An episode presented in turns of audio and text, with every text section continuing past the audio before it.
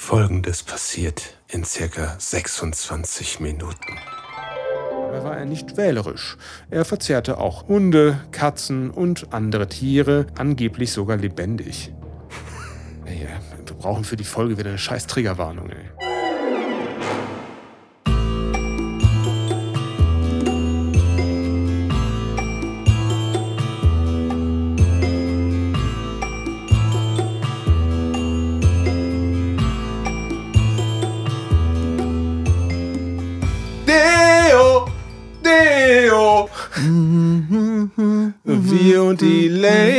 Ja, hallo und herzlich willkommen hier bei Wir und Elaine, dem musikalischen Zeitreise-Podcast mit meinem liebsten Mr. Tallymann. Hallo.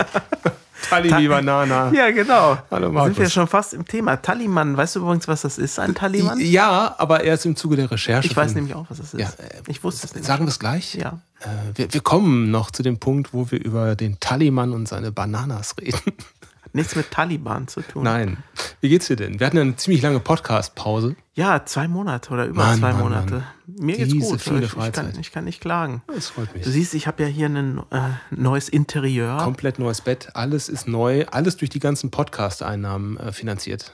Ja, ja, wir, wir, wir leben jetzt auch hier in so einem ganz vornehmen Adolf-Vorwerk-Straße in Wuppertal, wem es was sagt. Ja, ja. Ihr habt ja auch einen schönen Garten, ne? Andere nennen es einen botanischen Garten. Ist, euer Vorgarten. Genau, ist abgeriegelt, da darf keiner rein und so. Ja, ist ganz schön viel passiert. Hast du die äh, Krönung gesehen von King Nee, Charles? das hat mich überhaupt nicht ich auch nicht. Dann ist das schon mal kein Thema für Ja, heute. genau. Ja, Aber ich glaube, wir hatten schon mal das Thema, dass Deutsche auch Monarchien mögen, weil sie keine haben. Äh, ja.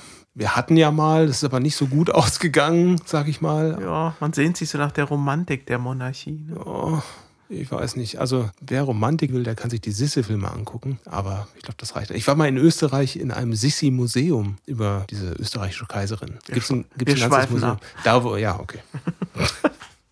Du, äh, das Programm heute, können wir ja den Zuschauern, äh, Zuhörern jetzt schon mal sagen, ist ja sehr, sehr, sehr kompakt. Ne? Also heute liefern wir alles. Aus allen Bereichen. Ja, und hier kann sich keiner rausreden. Also, hier ist für jeden was dabei. Kein Thema, das wir nicht anpacken würden.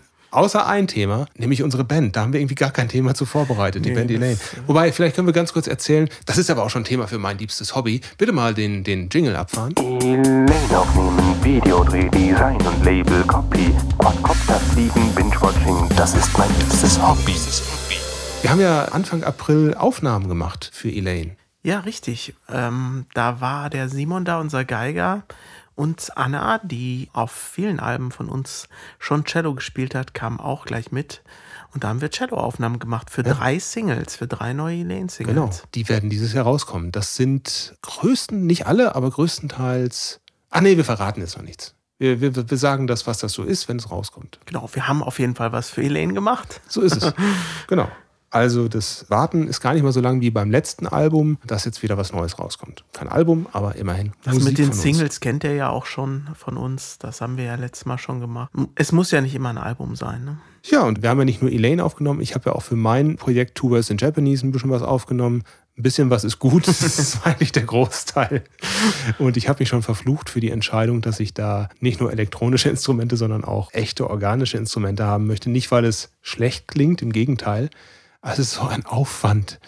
Ich hatte ja gedacht, ich mache das mal eben so im Vorbeigehen, so Ja. kurz mal so eine kleine Aufnahme in der Besenkammer oder so, aber vergiss es, du nimmst nicht mal eben so ein Cello auf. Und dann hast du mir glücklicherweise ausgeholfen mit deinem Na Studio. Ja, die, ganze Sache mit den Kopfhörern, Monitoring, Oh. das, das, ist, das kann man nicht mal so eben machen. Alleine Notenständer. Ich meine, die müssen sich ja auch gut hören und alles Ja. ne, beim Einspielen und sich auch wohlfühlen irgendwie. Ne? Ja, ja. Na, ich bin froh, dass das alles geklappt hat und dass die jetzt erstmal wieder fertig sind mit den Aufnahmen. In einem Abwasch wurde das sozusagen Ja. gemacht. Ne? Meine Oma würde sagen, in einem Aufwasch. Also sie hat immer Aufwasch gemacht. Kennst du das auch? Also nicht den Abwasch, sondern den Auf Aufwaschen. Nee, das kenn ich nicht. Aufwasch, ja. Das ist komisch, den kennt man nicht so. Ich habe noch nie gehört. Lokalkolorit. Oh, ich wollte dich was fragen. Entschuldigung, ich, Ja, ich muss ja, jetzt ja, mal ja. unterbrechen. Das, das habe ich mir auch nicht Spontanität aufgeschrieben, das geht Thema. vor. Genau. Ähm, ein Ball teicheln, wo wir gerade beim Thema Lokalkolorit sind. Teicheln. Teicheln. Kennst du das? einen, einen Ball, wir sprechen von einem Fußball oder so. Basketball oder Teicheln. Ball teicheln. Kennst du das? Nee. Ist das, wenn man, wenn der, ich rate jetzt, wenn du den Ball so schmeißt, dass er über die Wasseroberfläche titscht?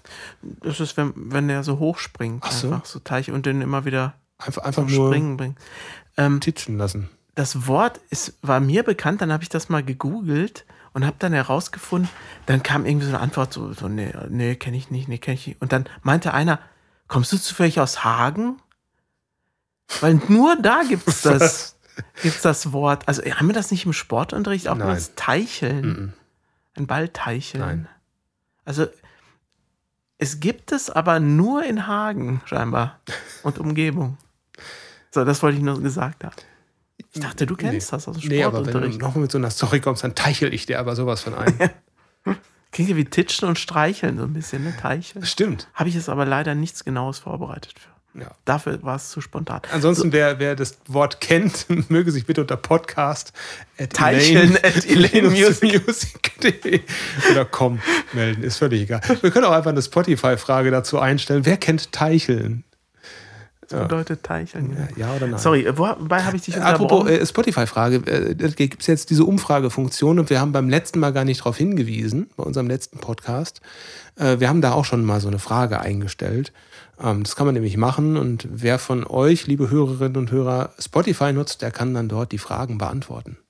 ja, Das ist äh, vielleicht mal ganz lustig, wer gerne nicht eine E-Mail schreiben will oder eine Direct Message, der kann dann einfach nur mit einem Klick uns antworten auf unsere Fragen. Ich war letztens beim Konzert mal wieder seit langen Zeiten. Ich fange jetzt wieder richtig an, nach meiner ewig langen Corona-Pause zu Konzerten zu gehen.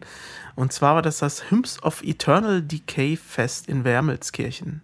Wermelskirchen zwischen Remscheid und Köln irgendwie, Ja. so kennst du. Da gibt es so einen Death Metal-Schuppen und da haben halt die ganzen NRW Death Metal-Bands gespielt, wo wir letztens auch auf dem Sampler waren mit Obsession noch. Deiner Death Metal Band. Genau. Die haben da gespielt. Aber ihr habt nicht gespielt. Nein, wir haben nicht gespielt. Thomas konnte aus Schweden nicht an. Nein. Äh, Ja, ich okay, hatte keinen stimmt, Bock. Ne? Stimmt, ja. Jedenfalls war ich da, um meine Kumpels von Depression zu sehen. Die haben natürlich auch wieder richtig abgeräumt mit ihrem groovy Death Grind. Das ist einfach super geeignet für live. Kann ich wirklich jedem nur empfehlen. Aber wenn die mal irgendwo spielen, dann geht, geht er mal hin. Also die, die waren wirklich sehr gut, haben abgeräumt. Und danach kamen meine Jugendhelden von Dark Millennium. Das war ja eine, da habe ich auch schon mal drüber erzählt, dass ähm, die Nachot gespielt haben, aber wir, wir da ganz frisch waren und auch nichts davon wussten. Und unser äh, äh, Schulfreund war aber da ja. mit seinem Kollegen und der Kollege hat ein Demo geklaut. Oh, was? Einer Demo-Band eine Demokassette geklaut. Oh aber dadurch habe ich die kennengelernt damals. Die haben wir uns natürlich kopiert. Und Es wird ja immer schlimmer. Einer Demoband ein Demo klauen und das dann noch raubkopieren. Richtig. Ist, oh, ey, ey, ey. aber dadurch habe ich natürlich auch CDs von denen gekauft. Okay, stimmt. Und du jetzt, es, wo du vor- hast das Karma wieder reingewaschen. vor äh, fünf, sechs Jahren das Demo dann auch auf CD erstmals re-released wurde, habe ich mir das natürlich auch gekauft. Also es ist schon böse, es ist schon schlimm, ähm, was, der, was der Kollege da damals getan hat. Aber wo haben die denn gespielt in Nachod? Also man muss dazu sagen, Nachod ist so unser Im Jutz, im Jugendzentrum. Unsere gemeinsame Heimat in, im Märkischen im, Kreis. im Märkischen Kreis, so ein paar tausend Seelendorf, also ist wirklich nicht groß. Und wenn da eine Band hinkommt, die heute wirklich ein Renommee hat ne, und sehr bekannt ist, das ist schon was Besonderes. Und die dann zu verpassen, das ist schon besonders schade. Also die haben damals zwei Demos und zwei Alben rausgebracht.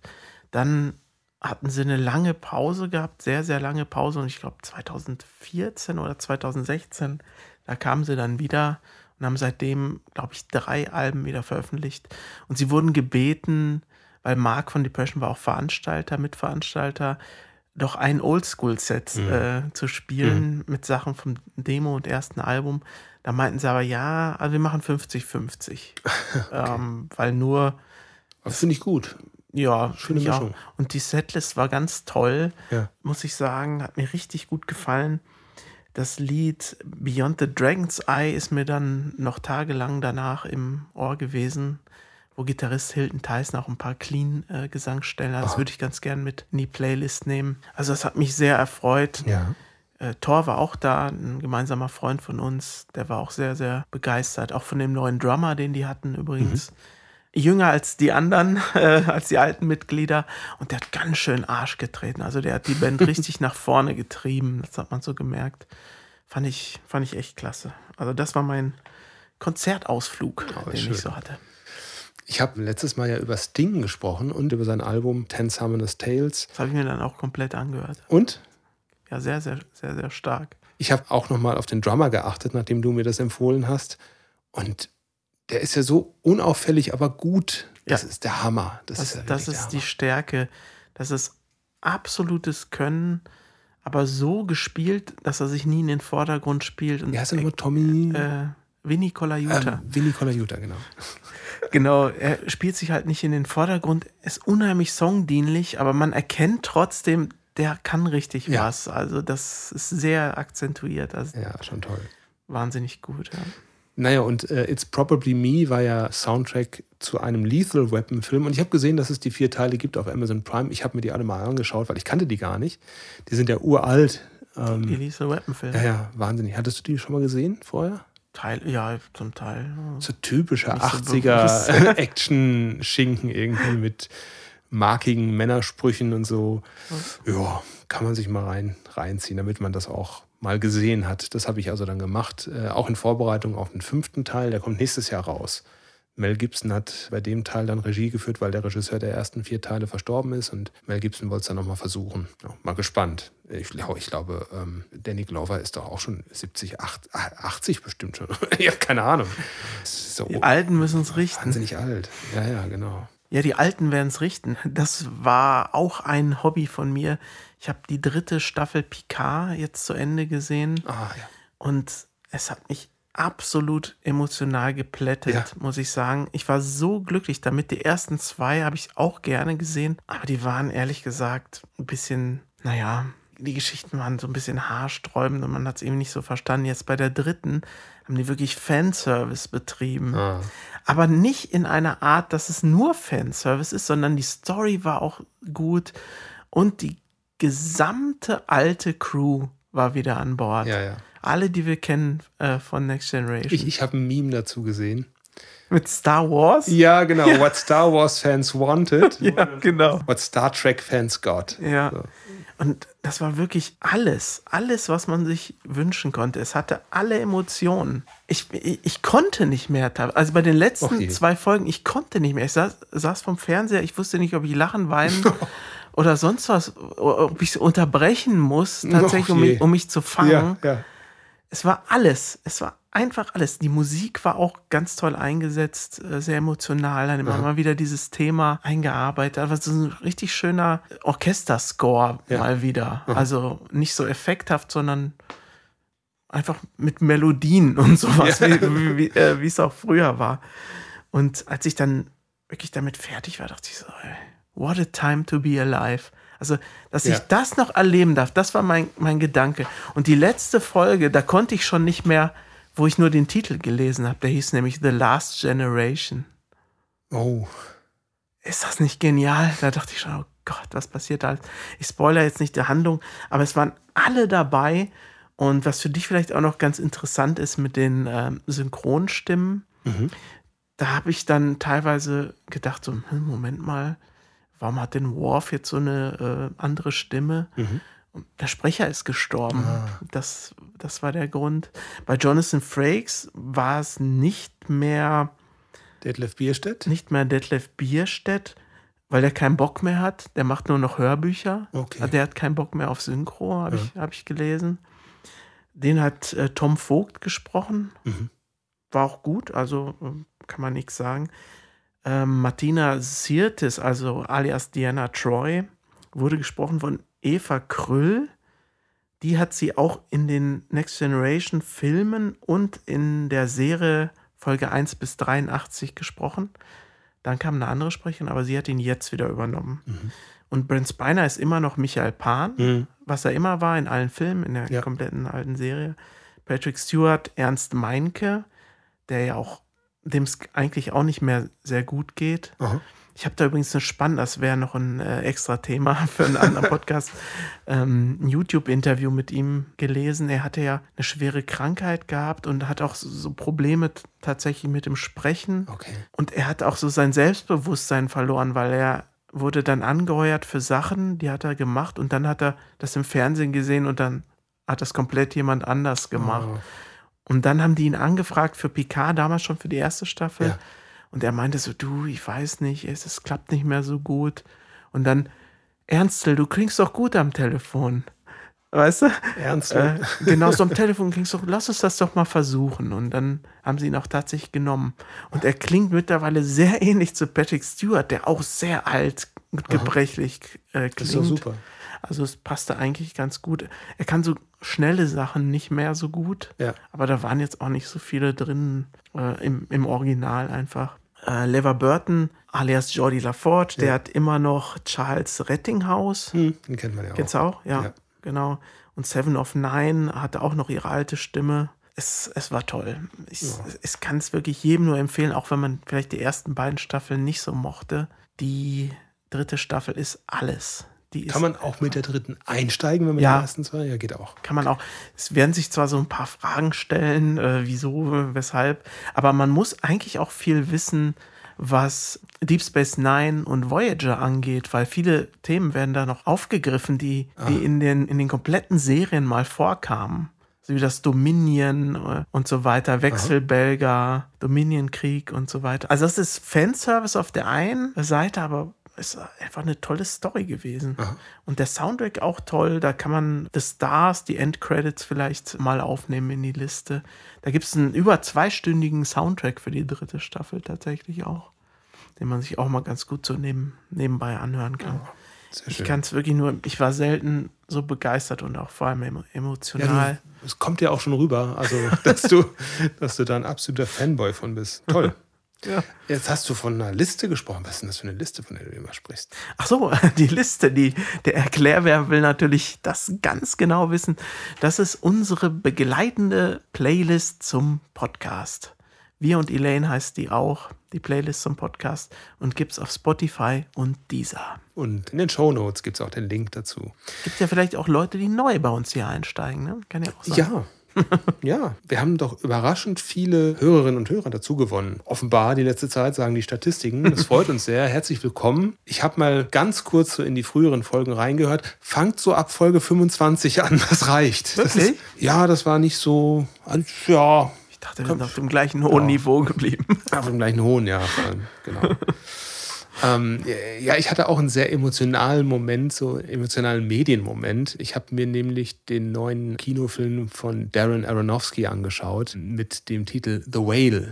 Ja. Der hat ja auch schon zwei Oscars gewonnen vorher. Genau. Der ist letztes Jahr auch schon rausgekommen in den USA. Hier in Deutschland erst jetzt Ende April. Komisch eigentlich, habe ich nicht so ganz verstanden. Brandon Fraser, ne? Ja, ist- der war eigentlich abgeschrieben, der Schauspieler. Eigentlich hatte den keiner mehr auf dem Schirm als. Von die Mumie kennt man den noch. ne? ja, genau, als äh, Und äh, Sunny Boy den Adventurer. tollen Film mit Liz Hurley. Ich weiß, welchen du meinst. Teuflisch. Fand ich toll, den Film. Ja, es ist sehr amüsant und kurzweilig. The Whale ist weder amüsant, aber auch sehr kurzweilig, aber auf eine andere Weise. Es geht um so einen 300-Kilo-Mann, der quasi in seiner Wohnung alleine lebt und dort Dozent ist für Literatur und er unterrichtet Jugendliche, zeigt sich denen aber dann nicht per Webcam, sondern hat das dann alles dunkel, weil er sich dann auch ein bisschen schämt und hat recht wenige soziale Kontakte. Eigentlich hat er nur eine, eine wirkliche Freundin, die ihn dann so ein bisschen pflegt und achtet so ein bisschen auf ihn, aber sieht nicht gut aus um seine Gesundheit. Also er ist wirklich ernsthaft krank, hat auch eine Herzinsuffizienz und kriegt aber auch seine Essstörung nicht in den Griff. Das heißt, ähm, immer wenn es ihm zu stressig wird, dann äh, isst er auch die ungesunden Sachen. Und das Interessante dabei ist immer, wenn diese, diese, diese Fettsucht oder wie auch immer man das nennt, dann zupackt, dann Also Fressanfälle. ja, ja, dann wird der, der Soundtrack so richtig böse und richtig düster und baut dann so eine Bedrohlichkeit auf. Das ist schon äh, ziemlich eindrucksvoll. Sowas kommt ja auch immer von irgendwoher. Ne? Was war denn das in dem Film? Also, was ist der Grund, dass er so viel isst? Es wird natürlich in dem Film aufgearbeitet. Ich versuche jetzt nicht zu viel zu spoilern, weil das wirklich ein Teil des Films Man hat ja ist. aber auch einiges das- schon gesehen. So, Ja, ne? dass, dass sich das so entwickelt. Er hat halt eine Tochter, die er, als sie acht war, verlassen hat, weil er festgestellt hat, dass er sich in einen Mann verliebt hat, in einen Schüler von ihm selbst. Mit dem hat er dann ein neues Leben angefangen und hat dafür seine Familie verlassen. Und das wirft ihm seine Tochter vor. Und sie tritt jetzt wieder in sein Leben ein. Also sie kommt dann in seine Wohnung und er versucht eine Beziehung aufzubauen. Sie ist aber sehr toxisch in allem, was sie macht. Sie will eigentlich immer nur irgendwas haben von ihm und beleidigt ihn am laufenden Band. Das ist ihm aber egal. Er schaltet das aus und idealisiert sie total. Und diese Schuld und auch, dass sein Partner, mit dem er sehr glücklich war, sich das Leben genommen hat, das hat ihn dann irgendwann so fertig gemacht. Der hat dann ja die Kontrolle verloren über das, was er, was er macht in seinem Leben. Und ja, dieses Essen ist irgendwie so seine einzige ähm, Zuflucht dann geworden. Ja. Das ist wirklich, ah, das geht richtig tief. Also der ganze Film geht richtig, richtig tief. Und was ganz besonders überraschend für mich war, war, dass dieser Film in einem Format von 4 zu 3 gedreht wurde. Also so wie früher auf den Fernsehern man das Mhm. Den gesehen hat. Röhrenfernsehern, ja. Genau. Heute ist das ja alles in ähm, entweder 16 zu äh, 9 16 zu 9. oder halt im Kino oft auch noch Noch, noch breiter. breiter, Ne? genau. So IMAX ist ja, glaube ich, noch mehr. Also das gab es ja früher auch Breite. schon bei den Western und so, dieses extrem Ah ja, okay. breite. Ja. Ähm, das hat auch irg- irgendwie eine Nummer. Äh, PK war auch ganz, ganz breit, habe ich nachher festgestellt. Ah, okay. War auch schmaler als 16 zu 9. Und der war super, super schmal, halt, 4 zu 3. also fast, fast rechteckig ist das ja. Genau. Und das wirkt dann, also wenn du diesen großen Menschen da in seiner vollen Breite siehst auf dem Bildschirm, dann füllt er aber auch das Bild aus. Und In dem die, engen Bild. Die sozusagen. Wohnung ist eng, alles ist eng, sein Leben, sein, sein Kopf fühlt sich eng an, äh, so seine Gedanken, alles engt ihn ein. Und das kommt in dem Bild auch nochmal rüber. Waren denn nur manche Szenen dann in 4 zu 3 oder der, Alle. der ganze Komplett. Film? Ich hatte ja gehofft, dass irgendwie nochmal so der Moment kommt, wo das so aufgeht, vielleicht, Ja. wo ein bisschen Hoffnung da ist und das Macht man, glaube ich, nicht gerne, dass man sowas kombiniert. Das ist, glaube ich, technisch wahrscheinlich irgendwie problematisch oder so. Also es blieb bedrückend. es ist, ja, ja, ja. Es blieb die ganze Ende. Zeit so und Also verdienter Oscar-Gewinner. total verdient. Die Maske hat auch einen Oscar bekommen. Also er als Ja, Schauspieler. Für die Maske gab es einen Oscar. Der hat halt einen Fettsuit, sagt man dazu, glaube ich. Hat er an und der ist wirklich sehr authentisch. Ne? Also super Maske, super Schauspieler, ähm, super Drehbuch, super Regie, alles toll. Darren Aronofsky kennt man auch von The Wrestler oder Black Swan, Requiem for a Dream hat er auch gemacht, der Regisseur. Und Mother, da habe ich ja neulich noch von geschwärmt von dem Film. Du kann- kannst dir jeden Film angucken von dem. Die, also die berühren dich alle irgendwie. Das ist schon ganz toll.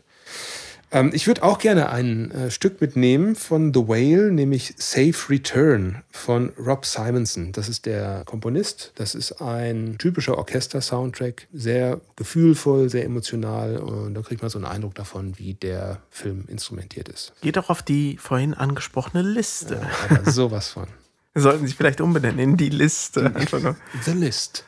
Lane aufnehmen, Videodreh, Design und Label, Copy, Quadcopter fliegen, Binge-Watching, das ist mein liebstes Hobby. Ja, zum Thema Übergewicht habe ich auch noch was gefunden. Und zwar bin ich darüber gestolpert über einen Menschen, der Tarare hieß oder genannt wurde. Er gilt als eine der außergewöhnlichsten Persönlichkeiten der Medizingeschichte. Tarare. Genau.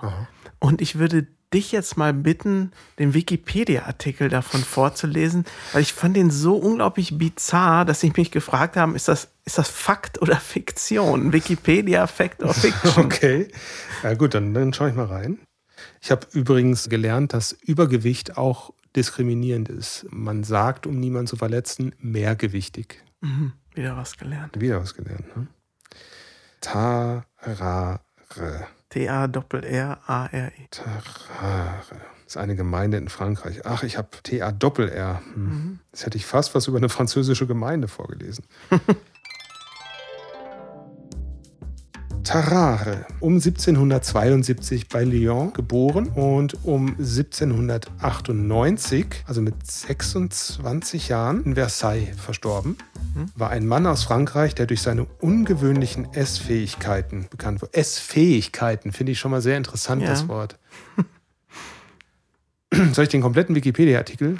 Bitte. Okay. Sponsert bei Wikipedia. Die frühen Jahre von Tarare. Tarare fiel schon als Kind durch seinen übermäßigen Appetit auf. Er verließ sein Elternhaus, das ihn nicht mehr ernähren konnte, als Jugendlicher und kam 1788 nach Paris. Unterwegs ernährte er sich durch Bettelei und Diebstahl. In der Metropole machte er seine besondere Veranlagung. Im Alter von 17 Jahren konnte er schon ein Rinderviertel im Laufe von 24 Stunden verzehren, zu seinem Beruf und trat als Esskünstler auf. Ein Rinderviertel. Also was wiegt so ein ist- Rind? 1000 das Kilo? Ist nicht wenig, ne? Also 300 Kilo in 24 Stunden? 24, Das ist, wirkt ein bisschen viel, ne? ist- ja, es wirkt Ja. nicht so gesund jedenfalls. Zum Vergnügen der Zuschauer verschlang er körbeweise Äpfel, Körbeweis. aber auch deutlich weniger genießbare Dinge. Ein akuter Kolikanfall brachte ihn einmal ins Hotel Dieu, wo er kuriert wurde und zum Dank gleich die Uhr des behandelnden Arztes, Monsieur Giraud, verzehren wollte. Danke, dass Sie mich geheilt haben. Darf ich Ihre Uhr Er verzehren? hat halt Hunger, ne? Ja, mein Gott. Dieser rettete sein Eigentum durch die Androhung, dann von seinem Schwert Gebrauch zu machen. Bis, bisher ist es sehr bizarr. Ja. In der Zeit der Französischen Revolution schloss Tarare sich dem Mob an und fand dabei genug zu essen. Beim Ausbruch des ersten Koalitionskrieges trat er in die Armee ein. Zunächst erhielt er noch von einigen Kameraden dessen Essensrationen, doch dies hielt nicht lang an und schließlich wurde Tarare halb verhungert in Soultz ins Hospital eingeliefert. Dort traf er wieder auf den Arzt Courville, der ihn schon im Hotel Dieu kennengelernt hatte. Courville und der leitende Arzt, Professor Percy, oder wahrscheinlich Percy, machten Tarare nun zu ihrem Forschungsobjekt. Obwohl er jeweils vier Essensportionen erhielt, war Tarare stets auf der Suche nach weiteren essbaren Dingen. Dabei war er nicht wählerisch. Er verzehrte auch Hunde, Katzen und andere Tiere, angeblich sogar lebendig. Ey, wir brauchen für die Folge wieder eine scheiß Triggerwarnung. Ey. Als man ihm einmal das für etliche deutsche Arbeiter zubereitete Mahl überließ, aß er die für 15 Männer vorbereiteten Portionen mühelos auf. Uiuiui. So, und jetzt, was könnte dem gelangweilten Autor einfallen? Creative Writing. Ich sehe hier nur die Überschrift, als als nächstes kommt. Tarare als Spion. Das klingt wie Benjamin Blümchen als Feuerwehrmann, so Ja. ungefähr. Tarare Es als wird Spion. besser. Es wird besser. Courville kam angesichts Tarares Essfähigkeiten auf die Idee, ihn für militärische Zwecke einzusetzen. Er ließ ihn ein Kästchen, in dem Dokumente aufbewahrt werden konnten, verschlingen. Nachdem Tarare dieses Kästchen unversehrt wieder ausgeschieden hatte, machte Courville den General Alexandre de Beauharnais den Vorschlag, seinen Schützling zum Transport wichtiger Papiere zu verwenden. Tarare durfte seine Künste im Hauptquartier der französischen Truppen am Rhein vorführen und beeindruckte diese nicht nur durch den Verzehr des Kästchens, sondern auch durch das Verschlingen einer großen Portion roher Rinderleber und Lunge. Daraufhin wurde er tatsächlich als Spion in Dienst genommen. Seine erste Mission war der Transport eines geheimen Dokuments zu einem französischen Kolonel, der in der Nähe von Neustadt gefangen gehalten wurde. Allerdings traute Beauharnais offenbar den geistigen Fähigkeiten des neu angeworbenen Spions deutlich weniger als den körperlichen und packte nur eine recht banale Botschaft in das Kästchen. Der Gefangene sollte alle Truppenbewegungen der Preußen notieren und durch Tarare an die französische Heeresleitung überstellen lassen. Tarare, der kein Wort Deutsch sprach, wurde jedoch in der Nähe von Landau von einer preußischen Patrouille aufgegriffen. In der Meinung, hochwertige Dokumente in seinem Leib zu tragen, verweigerte Tarare zunächst, auch als er von General Zögli verhört wurde, jede Auskunft. Nach einem Tag Gefangenschaft bei den Preußen und der wiederholten Anwendung von Gewalt wurde er aber mürbe und informierte die Feinde über seine Funktion beim französischen Heer, woraufhin er in einer Latrine angekettet wurde, bis das Kästchen zum Vorschein kam. Aus Enttäuschung über den unspektakulären Inhalt wollten die Preußen Tarare zunächst exekutieren, doch Zögli, der sich über den Vorfall gleichzeitig köstlich amüsierte, schenkte ihm schließlich das Leben. Er wurde jedoch heftig verprügelt, ehe man ihn in der Nähe der französischen Linien freiließ und war damit von der Vorstellung, eine Karriere als Spion zu machen, kuriert. Außerdem verspürte er jetzt den dringenden Wunsch, von seinem außergewöhnlichen Appetit geheilt zu werden. Percy versuchte es zunächst mit einer Opiumkur, dann mit saurem Wein und Tabakpillen und schließlich mit levantinischen weichgekochten Eiern. Doch nichts schlug an. Tarare, der nun wieder im Hospital lebte, sammelte Abfälle auf und aß sie, trank das Blut von Patienten, die zur Ader gelassen worden waren und vergriff sich mehrfach an den Verstorbenen in der Leichenhalle. Gott, oh Gott. Äh, hat der Leichen Ja, gegessen? er vergriff sich an ihn. Also er hat einfach die gegessen. Gleich kommt auch noch was Gutes. Guten, guten Appetit. Percy hielt ihn gegen den Widerstand anderer Ärzte, die Tarare in einer Heilanstalt einliefern wollten, in seinem Hospital, bis eines Tages ein 14 Monate altes Kind aus seinem Bett verschwand und nicht wieder auftauchte. Nun wurde Tarare auf die Straße gesetzt. Da wird jetzt auch was nicht ausgesprochen, ne? Also das Kind war plötzlich. Hm. Da ist das leere Bett. Da steht Tarare mit einem dicken Bauch. Was, wo, was ist hier passiert? Eieiei. Ist, äh, bis, bisher, was würdest du so dazu sagen? Also, das klingt für mich alles nach einem Roman von Patrick Süßkind. Irgendwie das Parfüm Teil 2 oder so. ja. Das Ende. 1798, vier Jahre nachdem Tarare Percys Hospital verlassen hatte, informierte Monsieur Tessier, der Chefarzt des Hospitals von Versailles, Percy darüber, dass Tarare sich nun in seiner Obhut befand. Tarare, der immer schon schmächtig und blass ausgesehen hatte. Bitte? Das, den Satz verstehe ich nicht. Tarare, der immer schon schmächtig und blass ausgesehen hatte, er ungewöhnlich schmächtig. stark zu schwitzen pflegte und einen üblen Geruch verbreitete, litt nun an Tuberkulose im Endstadium. Aber wie kann denn Er jemand. hatte eine Stoffwechselstörung. Ja, aber das heißt, der war gar nicht dick? Gleich kommt noch was zu dem Thema. Das heißt, der hat einfach nur Hunger gehabt, aber hat es nicht, äh, im, Es wurde verbrannt. nicht verstoffwechselt? Das ist ja interessant. Okay. Also ja, er litt nun an Tuberkulose im Endstadium. Der Patient selbst, der Percy um eine Konsultation bat, führte seinen elenden Zustand auf den Verzehr einer goldenen oder silbernen Gabel zurück, die er zwei Jahre zuvor gestohlen und verschluckt hatte, und fragte, ob es kein Mittel gäbe, diese Gabel aus seinem Leib zu entfernen. Wenig später setzte ein heftiger Durchfall ein, an dem der entkräftete Mann bald starb. Weil die Verwesung ungewöhnlich rasch und heftig einsetzte, wollten die Ärzte zunächst auf eine Obduktion verzichten, doch Tessier nahm schließlich die Autopsie vor. Er fand keine Gabel im Leichnam Tarares, sondern nur große Mengen Eiter. Außerdem waren viele Organe stark vergrößert bzw. erweitert. Ferner hatte Tarare wahre Hamsterbacken und eine stark gedehnte Bauchdecke.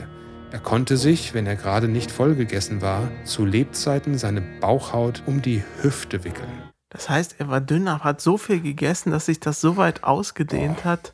Und wenn das Essen dann Weg war, wieder weg war, dann, war, das, war die Haut halt über.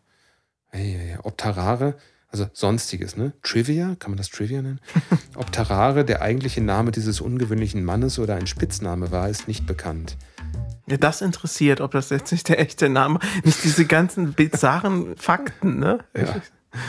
Jan Bondesson oder Bondesson, keine Ahnung, der ständig zwischen den Schreibungen Tarare und Tarare schwankt, hält es für möglich, dass das lautmalerische Bonbon Tatare, mit dem im 18. Jahrhundert das Geräusch von gewaltigen Explosionen umschrieben wurde, auf Tarares Flatulenzen angewandt wurde und zu diesem Namen führte. Tatsächlich wird der Name im Dictionnaire des Sciences Médicales Tarare geschrieben, also ohne Doppel-R, und diese Eigenheit seines Körpers erwähnt. Hm. Das war die Geschichte von Tarare. Boah, habe ich noch nie was von gehört, aber weckt irgendwie Erinnerungen an den Film, von dem ich gerade erzählt habe, so ein bisschen. Also auch eine sehr starke Essstörung, aber völlig grenzenlos, ne? Und ja, Ich hatte noch irgendwas gelesen, dass das halt eine Stoffwechselkrankheit, eine seltene war. Hm. Man weiß es nicht. Also es Puh. gibt auf jeden Fall drei, drei Quellen da unten ja, zu ja. medizinischen, alten medizinischen Also das ist Büchern. nicht erfunden, ne? Also das scheint schon so gewesen zu sein, zumindest in den Grundzügen. Ja. Ja, da hast du ja wieder was mitgebracht hier. Meine Güte. Äh, ja, wie, wie kommt man da jetzt raus aus der Nummer? Mit irgendeinem Trenner. Ich, äh, pass auf, ich, ich habe eine Idee. Ich habe eine gute Überleitung. Bist du Team Ed Sheeran oder Team Marvin Gaye? Ich war Team Ed Sheeran. Ja, dann. Weshalb? Begründe mal. Ja, es gab ja jetzt so einen Plagiatsvorwurf, wie ich mitbekommen habe, und Ed Sheeran musste vor Gericht, weil er Ja. angeblich einen Teil aus einem Marvin Gaye-Song geklaut hat. Der Marvin Gaye-Song ist der, der bei King of Queens gespielt wurde, in dem Apfelhotel. Du, du, du, du, du. Kennst du den? Ach so, ja, da, ja, da, wo, ja. wo Deacon und seine Frau äh, immer, immer Beischlaf zu haben zu dem Lied. Und das Ja. läuft die ganze Nacht, dieses, dieses Scheißlied. Das ist das Lied von, von Marvin Gaye. Äh, und äh, das von Ed Sheeran hat halt ziemlich die gleiche Akkordfolge, nur auf einer anderen Tonhöhe. Ist schon sehr ähnlich. Auch Ich die, find die das Art, wie der Rhythmus Eh gespielt so, so ein wird. schwieriges Thema. Und ich war ganz froh, dass Ed Sheeran ja nicht verurteilt wurde. Denn manchmal sind Sachen einfach nicht geklaut, sondern sind sich einfach nur verdammt ähnlich. Ne? Wir können gleich mal zusammen reinhören und vielleicht machen wir einfach mal beide Songs auf unsere Playlist, damit man sich mal einen Eindruck davon machen kann. Ja. Der Song von Ed Sheeran ist Thinking Out Loud. Ich glaube, der braucht unsere Playlist nicht, um Plays zu bekommen. Ed Sheeran, der hat, glaube ich, ziemlich viele.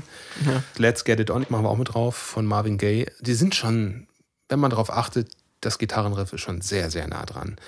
Aber ansonsten sagt halt Ed Sheeran oder hat das in, in dem Gerichtsprozess gesagt, dass er äh, halt diesen Motown-Sound ganz gerne haben wollte für seinen Song und sich deshalb ja nicht an dem Lied orientiert hat. Das hat er wohl bewusst nicht gehört, um sich nicht beeinflussen zu lassen, hat er erzählt. Gut, kann man viel erzählen. Aber er hat dann vor Gericht wohl mit seiner Gitarre gezeigt, Wie er Lieder schreibt. wie er ne? Lieder schreibt und wie das so klingt und dass es auch mal nah an was anderem sein kann und dass die Akkorde halt immer schon mal irgendwo vorgekommen sind. Ja. Und deswegen hat er dann letztendlich die Jury damit überzeugen können, dass er diese, wie viel waren es? 100 Millionen Dollar, glaube ich? Ja, ich glaube, genau. Die Marvin Gaye-Nachfahren wollten 100 Millionen Dollar Schadensersatz haben. Und dann hat Ed Sheeran gesagt, also wenn dieser Prozess hier zu meinen Ungunsten ausgeht, dann verabschiede ich mich mal aus dem Musikbusiness. Da habe ich keine Lust drauf. Genau. Fand, fand ich auch ganz gut. Sehr konsequent, ne? Eigentlich, ob er es wirklich gemacht hat, ist die andere Frage. Er meinte ja auch, er ist kein Sparschwein, das man schütteln kann. Ne? Ja. Weil woher kommt eine Summe von 100 Millionen Euro? Das hat wahrscheinlich was mit der Anzahl der Plays zu tun. Vielleicht Marvin Gaye ist ja wahrscheinlich tot, ne? Ja, es geht ja um seine Nachfahren. Ja, ja. Also die wollen natürlich auch ein bisschen Kohle haben. Ist ja auch klar. Aber wenn du auch das Gefühl hast, na, der hat sich schon bei meinem, keine Ahnung, Vater, Onkel oder wem auch immer da bedient, das ohne, dass er jetzt Credits kriegt in dem Lied äh, oder ohne, dass er vorher mal gefragt hat. Ich kann das schon ein bisschen nachvollziehen. Ja, solche Prozesse gab es ja schon öfter mal, ne? Ich weiß nicht, Musik inspiriert sich ja immer irgendwie gegenseitig, ne?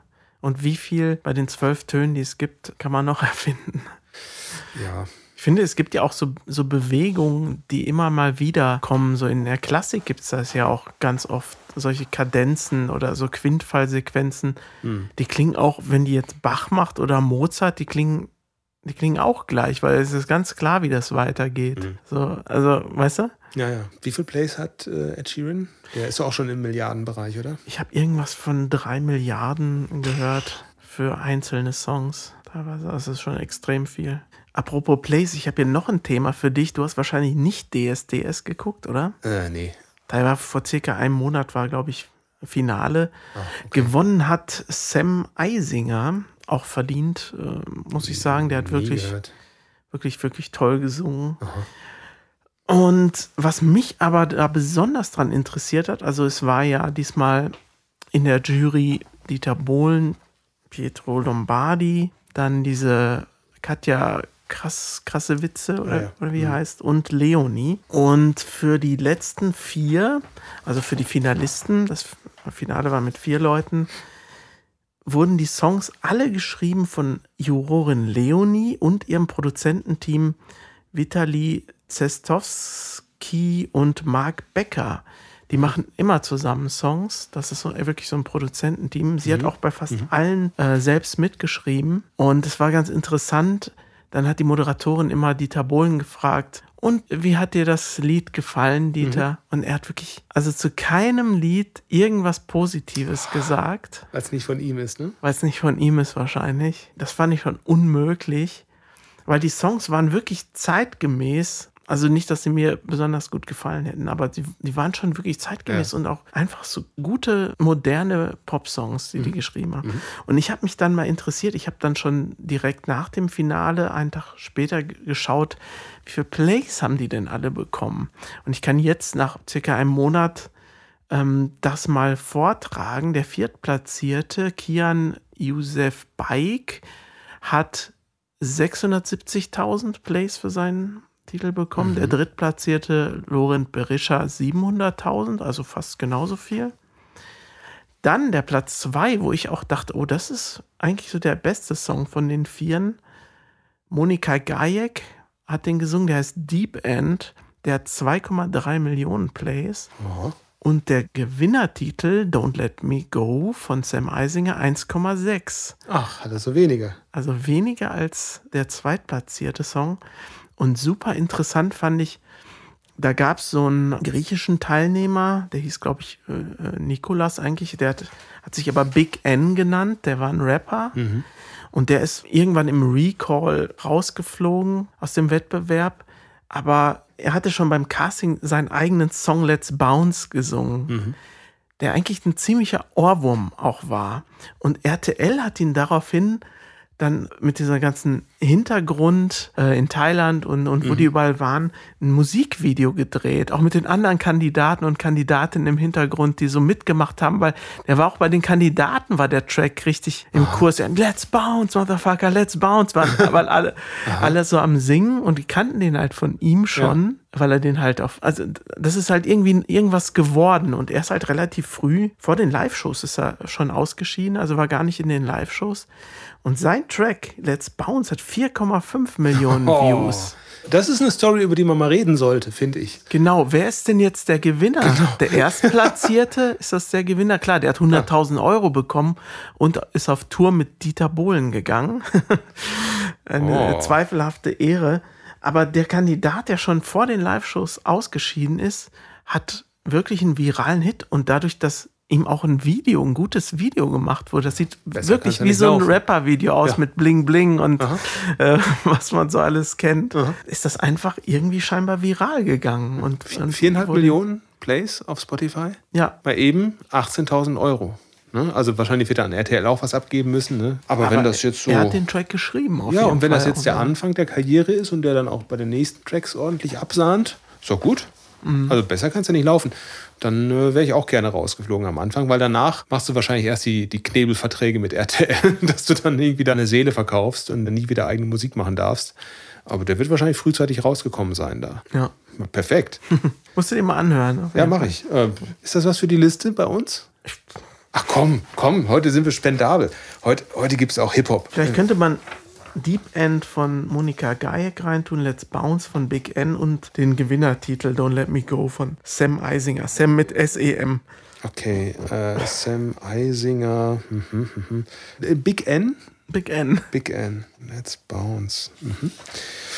War übrigens bei mir auch ein Ohrwurm danach. Das heißt, es ist, Ja. also es ist sehr Ohrwurmmäßig halt einfach. Weißt du, wer auch Ohrwürmer geschrieben hat? Sag's mir. Harry Belafonte. Richtig.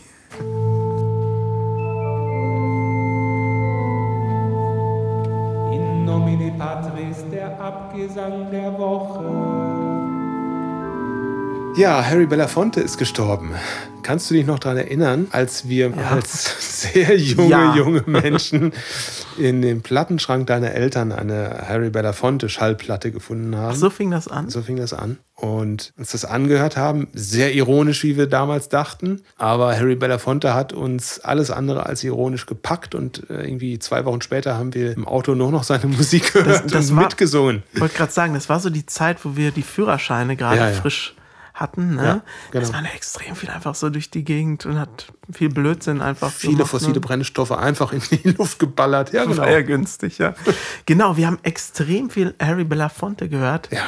Coconut Woman fällt, Ah. fällt mir da zum Beispiel Coconut woman is calling out. Every day you can hear her shout. Coconut! ähm, Island in the Sun Ja. zum Beispiel. Ne? Build, Built to Me, to me by my father's father's hand.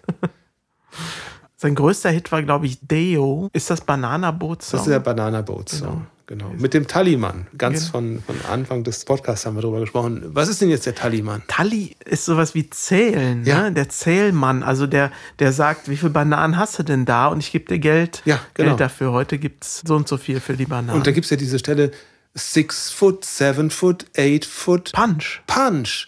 So, und das sind die Stauden der Bananen, die gezählt werden.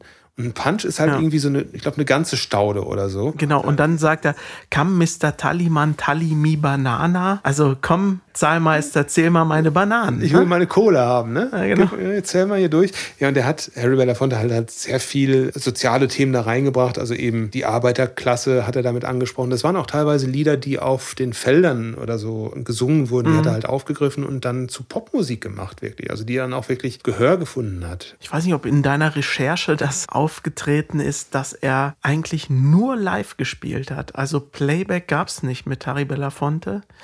Er war dann öfter mal ins deutsche Fernsehen eingeladen Er hat sich aber geweigert, Playback zu singen. Es sollte immer die ganze Band mitkommen, weil er die halt auch versorgen wollte. Und die war groß, seine Band. Und viele Sachen sind dann halt nicht zustande gekommen tatsächlich. Aber er hat gesagt, wenn ich komme, dann spielen wir auch live. Das hat mir mein Musiklehrer damals erzählt, auf der Hochschule. Ja, aber finde ich gut, weil wenn man ihn haben will, muss man auch gleich seine Crew mitnehmen. Und das ist ja auch eine Art von sozialer Verantwortung für die Leute, die man einstellt. Ne? Sollen dann eben auch was davon haben, von dem Erfolg.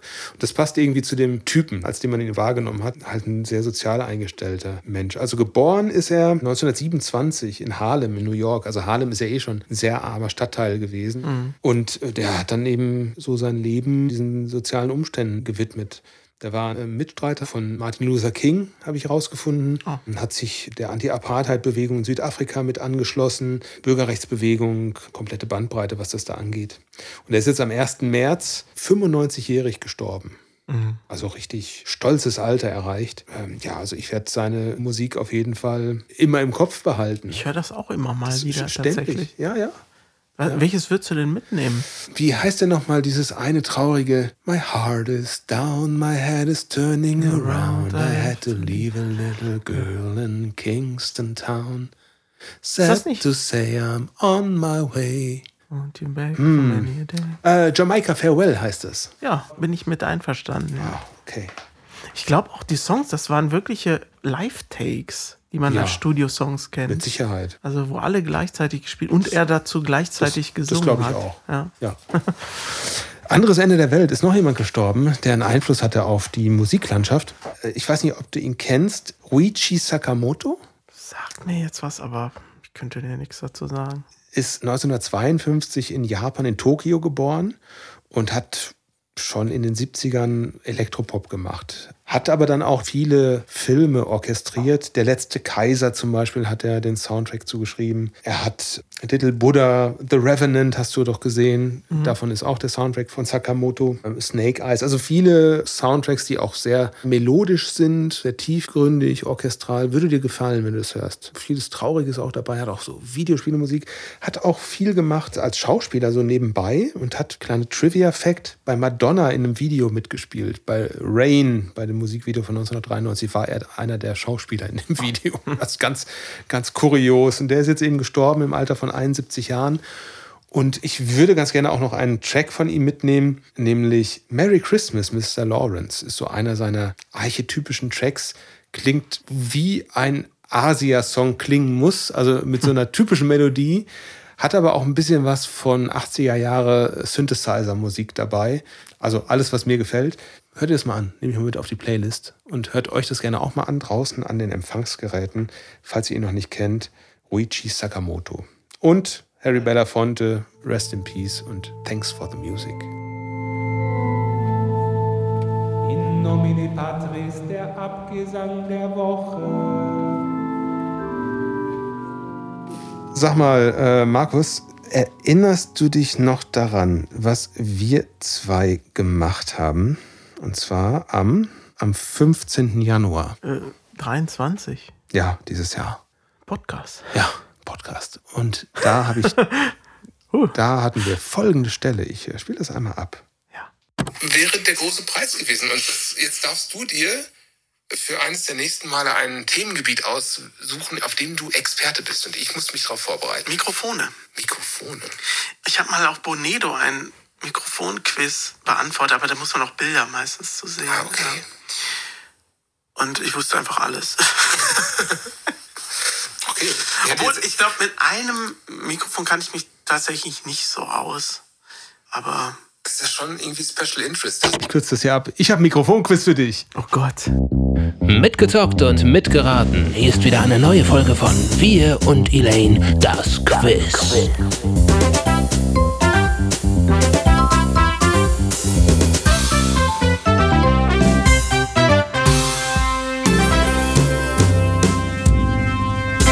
muss jetzt schon sagen, wenn das Quiz nichts wird, müssen wir das Ja, rauslassen. direkt, direkt Disclaimer, ne? Weil ich, ich weiß ja, wie du bist. Bei dir ist ja ein Quiz bedeutet ja bei dir, dass der andere es unmöglich lösen kann. Falsch gedacht. Quiz bedeutet für mich, Ich frage ChatGPT, bitte bereite mir ein Quiz mit fünf Fragen auf über Mikrofone und Tonaufnahmen, beginnend von leicht bis schwer, mit jeweils drei Antwortmöglichkeiten. Und ChatGPT hat mir folgendes Quiz ausgespuckt. Geil. Also ChatGPT, wer es nicht kennt, ist eine künstliche Intelligenz und die beantwortet, die macht einem alles, was man haben will. Wer es nicht kennt, bald werdet ihr es kennen. Bald werdet ihr euren Job deswegen verlieren. ja. So. Oh Gott, das war böse, ne? Oh Gott. Okay, fünf Fragen zu Mikrofon und Tonaufnahmen. Frage 1. Welche Art von Mikrofon wird üblicherweise für Live-Auftritte verwendet? A. Ein dynamisches, Dynamisches Mikrofon. Mikrofon. B. Ein Kondensator oder C. Ein Bändchenmikrofon. Oh, das war aber echt. Es wurden aber auch äh, Bändchenmikrofone durchaus live benutzt. Und zwar von Firma Bayer Dynamic. Normalerweise sind Bändchenmikrofone in der Charakteristik einer 8. Ja. Also nicht so gut geeignet für Live-Aufnahmen. Aber Bayer Dynamic hat Bändchenmikrofone als Hypernieren gemacht. Und die sieht man zum Teil auch bei Supertramp im Video zum The Logical Song. singt er auch in ein Bändchenmikrofon. Also eigentlich dynamische Mikrofone. Kondensator ist ganz schlecht, ähm, wegen der Rückkopplung. Und äh, Bändchen wurden aber auch mal, aber die Zeiten sind vorbei, weil Bändchenmikrofone auch sehr empfindlich sind. Ja, ziemlich empfindlich. So empfindlich wie Hypernieren, wenn man ohne Jacke im Winter rausgeht. Ne? Das war jetzt, naja. Ja, okay. In welchem Land, Frage 2, befindet sich die Mikrofonfabrik von Shure? USA? In Deutschland, in Japan oder in den Vereinigten Staaten? Das könnte natürlich auch eine Trickfrage sein. Nee, Vereinigte Staaten. Schuhe wurde damals in den USA hergestellt, mittlerweile in Mexiko. Okay, aber es ist die USA tatsächlich. ja. Sehr gut. Zwei von drei schon, äh, zwei von fünf schon richtig. Du weißt, ich brauche keine Antwortmöglichkeiten, ne? so wie du Ja, damals ich, beim. ich, ich lasse die einfach weg, die Antwortmöglichkeiten. Ich glaube jetzt jetzt ein bisschen. Außer wenn ich sie brauche. Ja, wird ein bisschen schwieriger jetzt.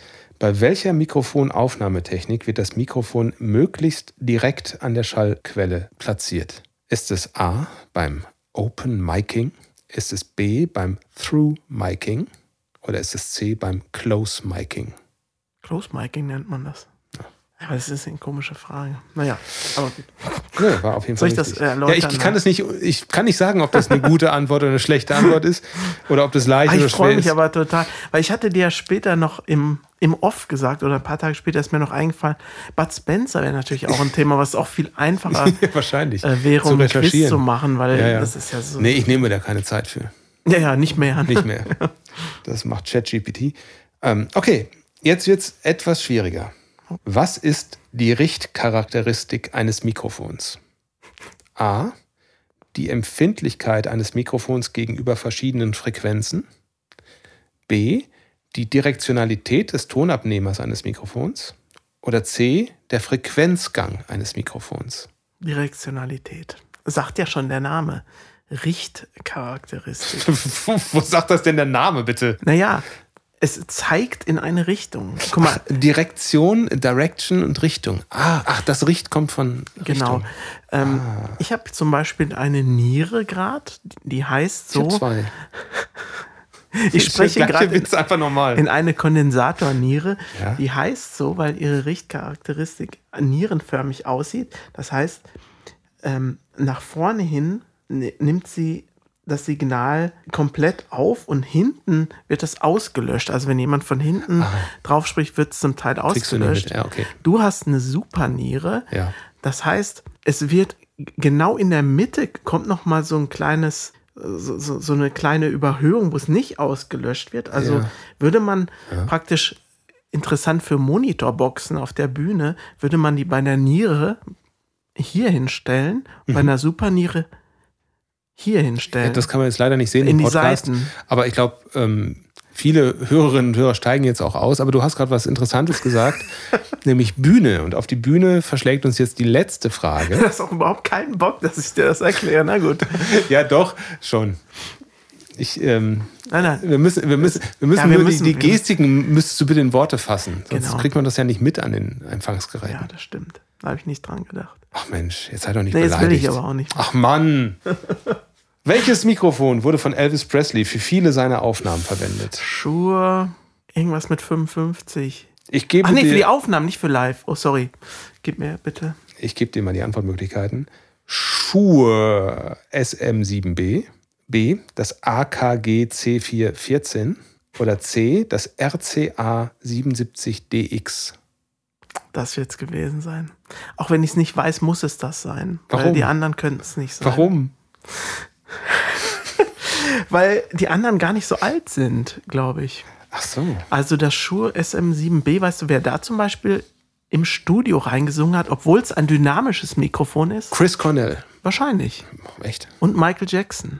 Aber nicht bei den Balladen, sondern bei den lauteren, Bei den Lauten. perkussiveren Ah, ach so, okay. Tracks. Das, da das hat, ja, okay, okay. Aber Also hat er in ein Live-Mikro im Studio gesungen, sozusagen. Offenbar. Aber wahrscheinlich auch live, dann zusammen mit Band im Hintergrund. Das andere war ein, was war das zweite? Ähm, AKG C414. Das glaube ich auch später. Okay.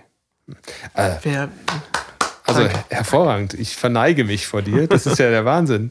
oh, ich dachte, das wäre richtig schwer. So, so Ja, In welchem Jahr? Äh, so, so, sowas dachte ich kann ja beim nächsten Mal schwere Fragen auswählen, aber ich dachte mir, das, wir versuchen es erstmal Das so. hat mir eine große Freude Oh, das bereitet. freut mich aber. Konnte ich, konnte ich mich mal revanchieren dafür. Ja, sehr schön.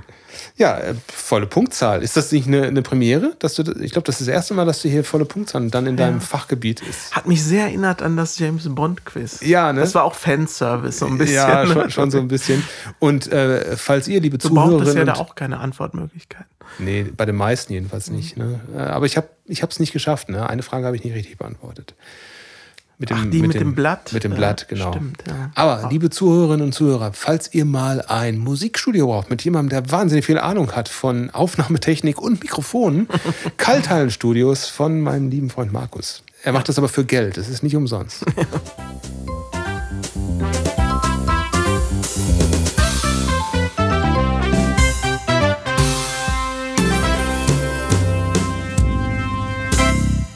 Ich habe ja was für dich vorbereitet.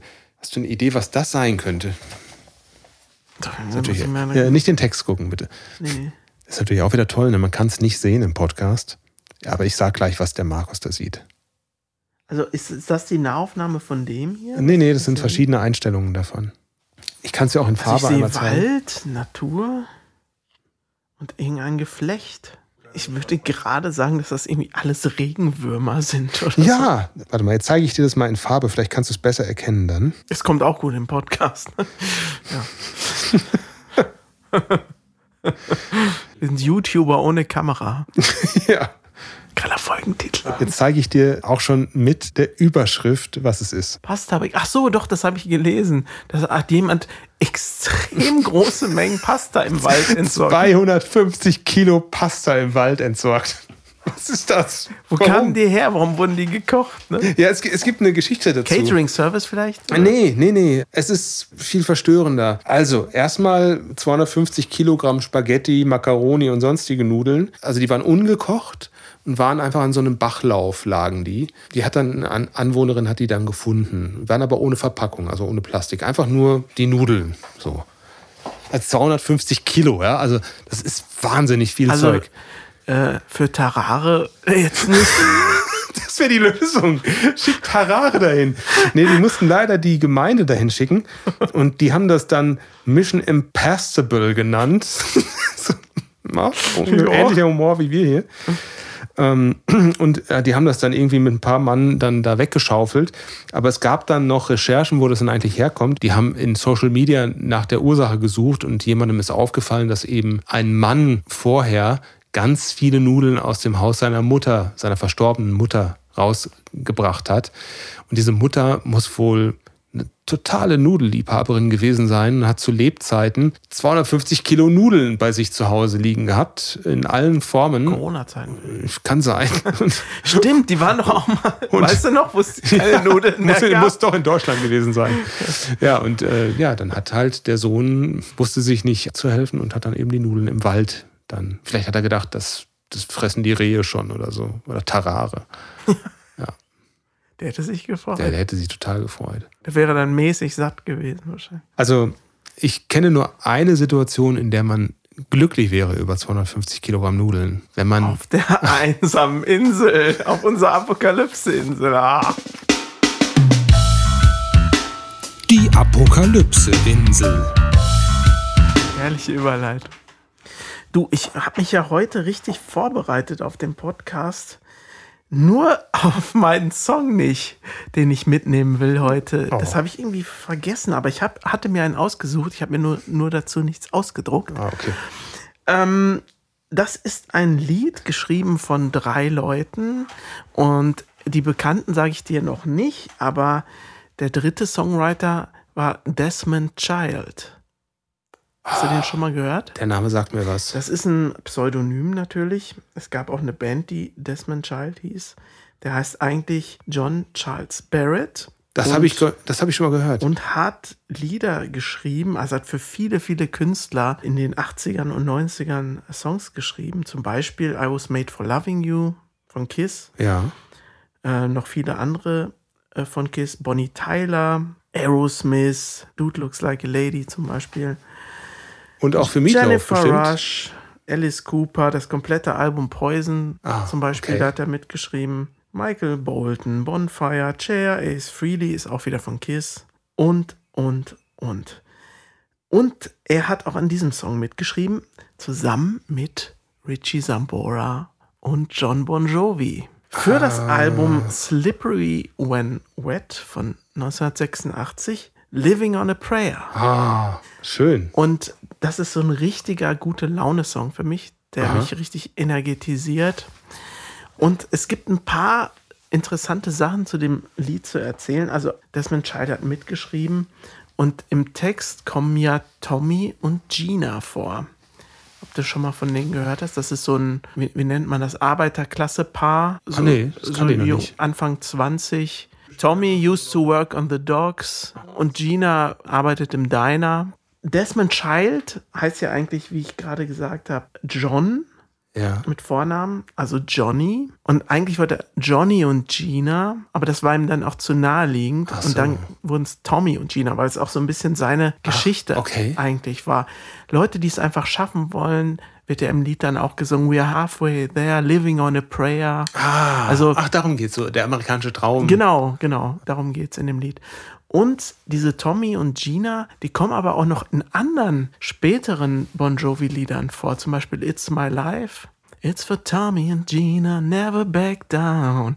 Also da wird das sogar nochmal aufgegriffen. das ist interessant. Fand ich, fand ich auch richtig schön und interessant, dass man da so ein fiktives Paar, was so halb fiktiv ist, also was auf Tatsachen auch beruhte, Ja. dann noch so, äh, durch die Songs so ein bisschen durchzieht über, über die Alben. Und der Song sollte, also Bon Jovi, erst fand er den gar nicht so gut. Ich glaube, Richie Sambora hat ihn überzeugt. Und dann hatten sie ihn aufgenommen und wollten den aber auch irgendwie nicht aufs Album nehmen, weil John Bon Jovi meinte, oh, der ist so hoch, na, den kann man ja kaum singen. Da gibt es ja so eins der genialsten Transpose-Tonartwechselmomente der Musikgeschichte da drin. Dann geht das so richtig hoch nochmal am Ende bei Living on a Prayer. Und deshalb, ah, das kann man dann live irgendwie nicht machen und so. Deshalb wollten sie den erst gar nicht. Ist dann natürlich ein riesen erfolgreicher Song geworden. Es gibt auch noch ein paar andere äh, Single-Auskopplungen auf diesem Album. Das ist wirklich, also mein Lieblings-Bon Jovi-Album auf jeden Fall. Das ist der, der mit diesem äh, Synthesizer da losgeht? Genau, das ist, ist so eine Talkbox, aber äh, ah, also ah, Richie, ja, ja, ja, Richie Sambora macht wow, wow, wow, wow, so mit der Gitarre und dieser Talkbox. Äh, so das haben die, glaube ich, in It's Mega My Life auch noch mal benutzt, die, Ja. die Talkbox. Kommt mir nämlich auch so vor, dass, genau. dass es nicht das einzige Mal war. Schön. Habe ich ewig nicht gehört. Richtig, richtig toller Song. Ja. Wann kam der raus? 86. 86. Ich glaube, jemand hat mal ausgerechnet, we're halfway there. Wenn die 86, Anfang 20, dann müssten die jetzt da sein. Ah, okay, ja, witzig. Aber ich habe es dann halt auch nicht wiedergefunden. Ich hatte mal so ein Meme. Müssten sie jetzt da sein. Tommy und Gina. ist schön. Shoutout, Tommy und Gina. Shoutout an Tommy und Gina. Ja, äh, wenn dein Song von 86 ist, ist das schon ein ziemlich junger Song. Mein Song ist so alt wie wir zwei, ähm, nämlich aus dem Jahr 1978, wenn ich das verraten darf. Ich glaube, das ist kein Geheimnis mehr.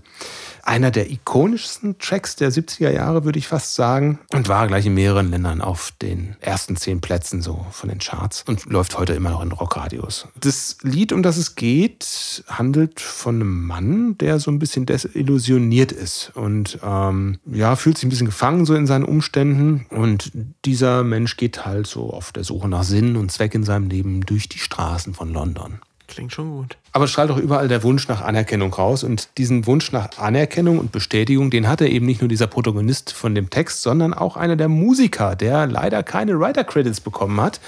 Denn es geht hier um eines der ikonischsten Saxophon-Soli der Welt. Und der Song heißt, oder die Straße, in dem der Mensch gelaufen ist, aus dem Text, wie mag die wohl geheißen haben in London? Die. Baker Street. Ah, äh, Baker Street, das so heißt doch das Lied, ne? Ja, genau, genau. ja, ja, Äh, genau. Stimmt, stimmt, stimmt. Da Das, kommt ja äh, dieses Saxophon ja, ja, ja. vor. Und das Saxophon-Solo wurde gespielt von Raphael Ravenscroft. Und eigentlich sollte Ravenscroft nur so ein bisschen Saxophon nebenbei noch drüber spielen. Der Song war fertig im Kasten und der war geschrieben von Gary Rafferty. Der ist auch derjenige, der die Credits halt dafür bekommen hat und auch die ganzen Tantiemen. Und der hat Ravenscroft als Saxophonisten eingeladen und eingekauft, dann so seine, seine Studio-Fee dann bezahlt, damit er da eben Saxophon spielt.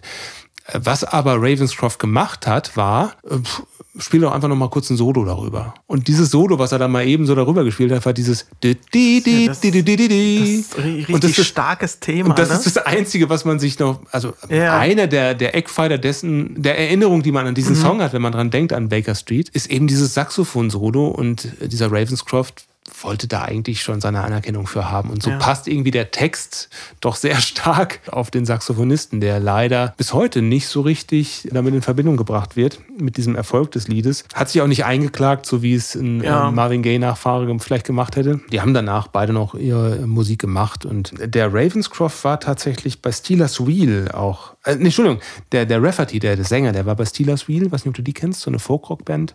Und Ravenscroft, der Saxophonist, hat mit Pink Floyd und Marvin Gaye und auch Daft Punk gearbeitet. Marvin Gaye, da ist er wieder. Also ähm, der hat doch einiges gemacht mit seinem Saxophon. Ich finde das Lied ganz toll, aber auch die Stellen, wo eben nicht das Saxophon ist, ähm, das ist schon ein bisschen durchgenudelt, ehrlicherweise. Wenn man es hört, dann denkt man sofort an Schmuddelsachen. Irgendwie, das hat ja immer so, diese Saxophon hat Ja. immer gleich diesen Sexcharakter.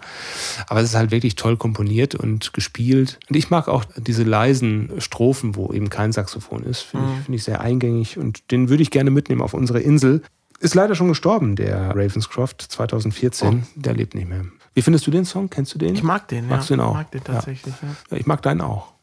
Dann siehst du. Ist, dem, ist der halt Insel Geschmack, ne? Ja, dann ist der Insel ja kein Abbruch getan. Die Apokalypse-Insel. Eigentlich wollte ich dir vorhin noch was erzählen, das habe ich mir hier zugeschrieben bei dem Konzert, dass mich eine Sache tierisch genervt hat. Welche? Bei Metal-Konzerten ist es ja leider so, und ich dachte, das wäre da nicht so, weil das ist so ein familiärer kleiner Rahmen, dass es sehr viele Selbstdarsteller gibt. und eine Gästin musste dann mit dem Bobby-Car im Moshpit Runden drehen. Und mein erster Impuls war, ich hoffe, das kommt nicht in den Podcast. Mein erster Impuls war, ich zertrete das Ding jetzt. Dann ist Schluss mit diesem albernen Geschisse hier. Und sie hat witzigerweise Ron äh, beim Auftritt das Bobby-Car gegeben und er hat mir nachher gesagt, sein erster Impuls war, das Ding zu zertreten. Ja, Dachte sich dann aber, oh, das kannst du nicht machen, sonst sind die Leute denken irgendwie. ja Gewalt gegen Gegenstände Er ist dann in hinten, Ordnung. an, hinten neben die Bühne gelegt. Okay. Das war jetzt nur für dich am besten. Ach, warum? Kann man doch. Kann man Diese Gewaltfantasien. Nein, ich meine, die hat ja wirklich genervt offenbar. Da kann man doch ruhig mal. Du hast ja keine Gewalt gegen sie empfunden. Hast du doch nicht. Nein, hast du nicht. Ja, und äh, ich meine,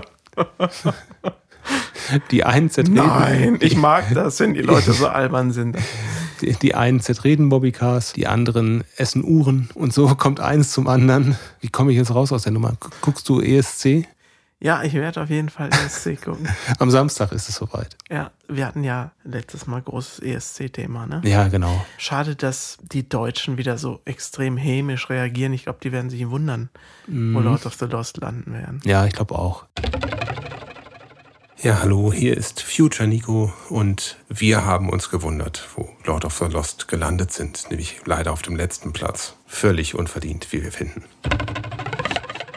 Ja, Macht wirklich keinen Spaß. ich weiß gar oder? nicht, ob, ob, ob, ob wenn, man, wenn die jetzt da Kandidaten sind, Lord of the Lost, ich meine, die finden das sicherlich toll.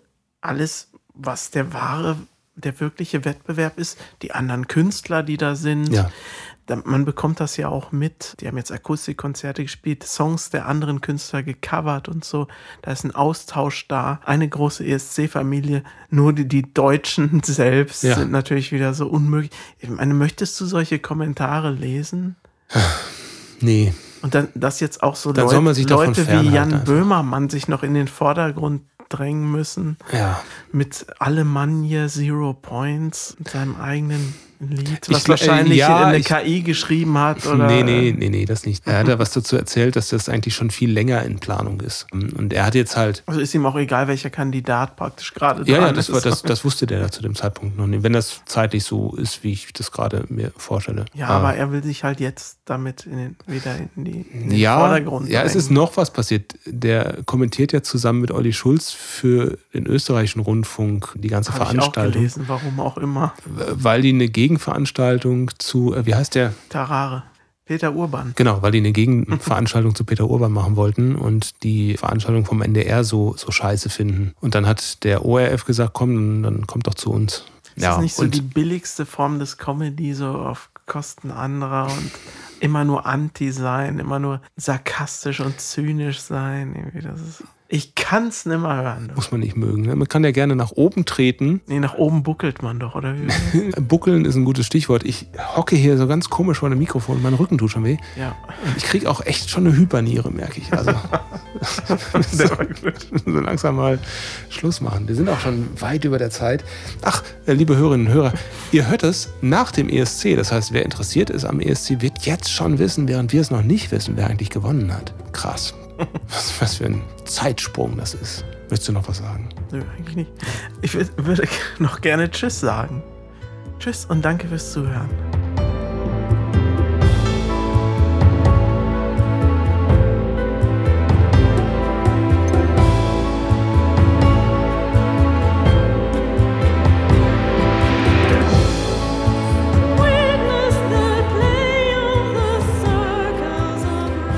Ach so, äh, ich glaube, wir nehmen noch eine Triggerwarnung auf. Äh, hallo, liebe Hörerinnen und Hörer von Wir und Elaine. Das ist eine Triggerwarnung. Diese Sendung enthält ganz viele Trigger. Also, wenn ihr dafür empfänglich seid, einfach, einfach nicht hören. Nicht Kann man nicht vielleicht doch sagen, in welcher Art? Sonst, sonst denkt einer, oh, das Oder, oder wir lassen es weg und lassen es einfach auf, auf explizit stehen. Ah, nee, so war das Wort, ne? Ah, hm. Das muss man piepen, glaube ich. Ja, ich glaube, ich piep das. Aber, ein Song-Ding, Ja, ich piep, das muss ich wieder piepen. Hör auf, ich muss ganz viel piepen. keine Triggerwarnung. Keine Triggerwarnung. Keine. Triggerwarnung.